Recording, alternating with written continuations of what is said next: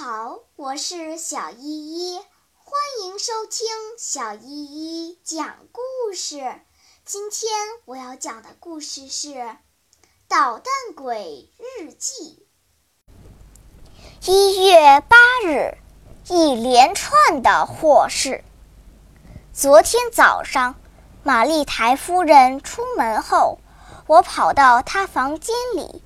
看见了他钟爱的那只黑白毛的猫，猫的名字叫马斯盖利诺。桌上放着一只关着黄鹂的鸟笼子，这是马蒂台夫人喜欢的另一件宝贝。正如大家说的，他对动物非常好，却容不得男孩子，这是很不对的，也是无法理解的。还有，我丝毫也不能理解他这样做有什么好处，例如把一只鸟关在笼子里，而不是顺着它的天性把它放到天空中自由飞翔。哦，可怜的黄鹂，它看着我，叽叽啾啾，甜蜜地叫着，对我说着话。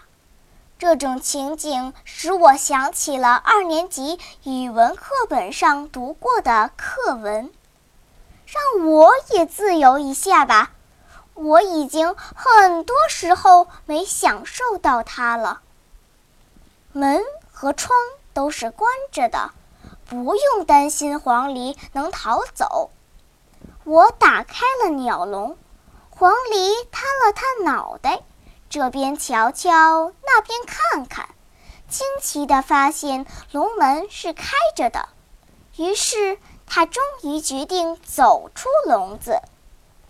我坐在一张椅子上，把猫放在膝盖上，仔细地看着黄鹂的一举一动。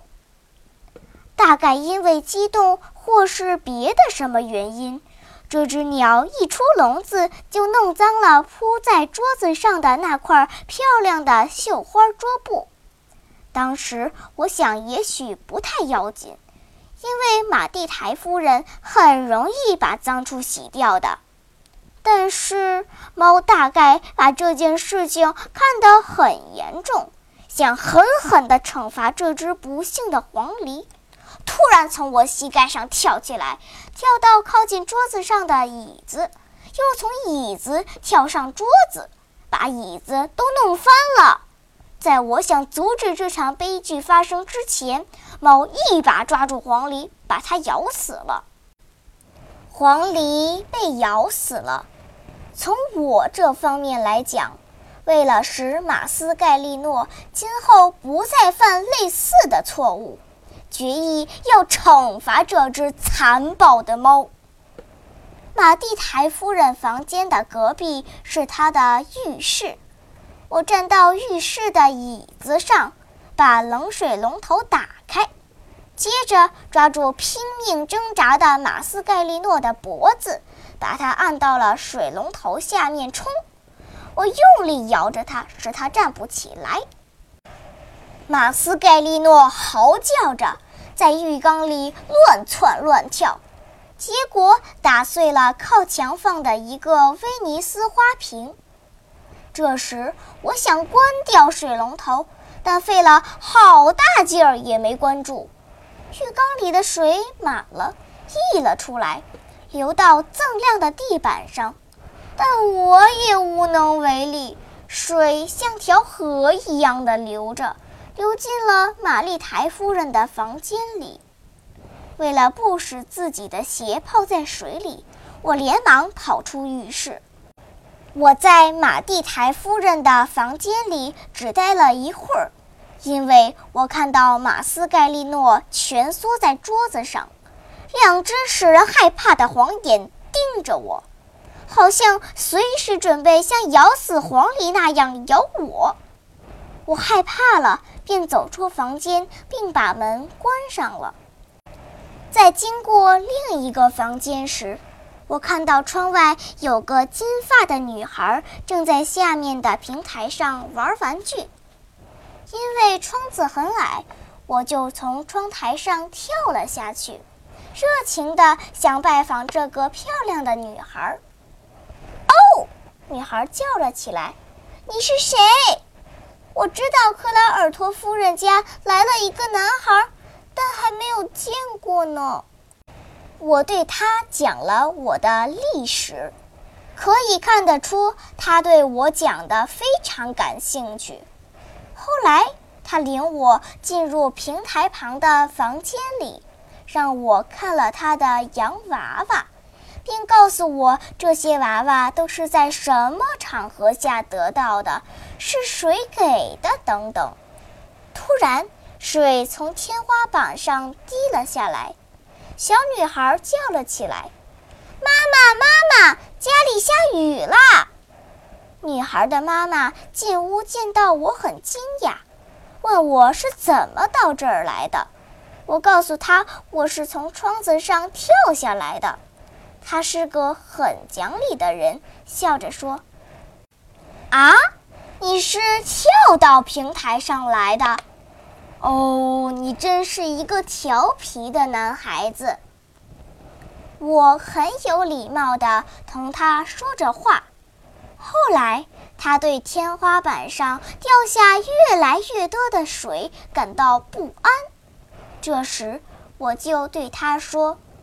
不要害怕，夫人，不是家里下雨，这水是从我姨妈浴室里溢出来的，因为我把浴室的水龙头打开了。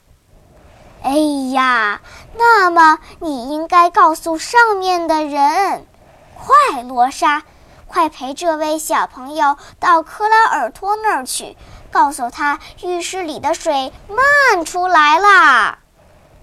罗莎是位女佣人，她陪我到楼上，敲我姐夫佣人的门，但是已经晚了，因为马蒂台夫人正好回来，她都看到了。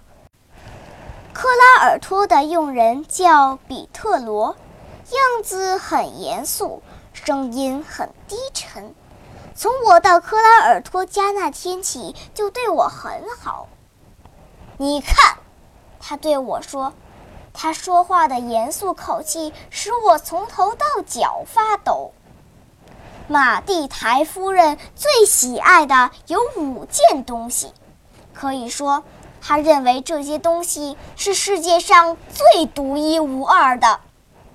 他养的黄鹂，他的花猫，这只猫是他亲自从街上找来的。我来时，他还很小。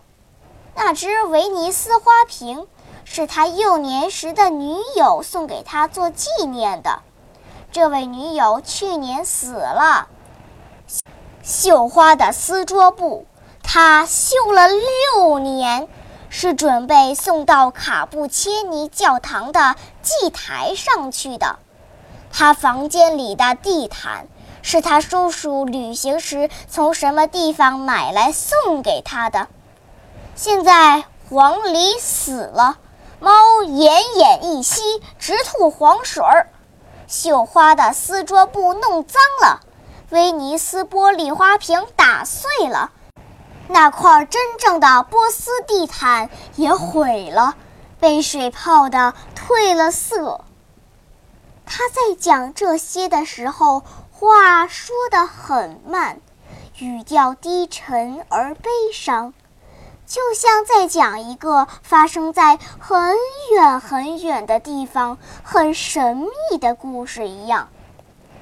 我感到很沮丧，结结巴巴地问他：“那么，我我该怎么办呢？”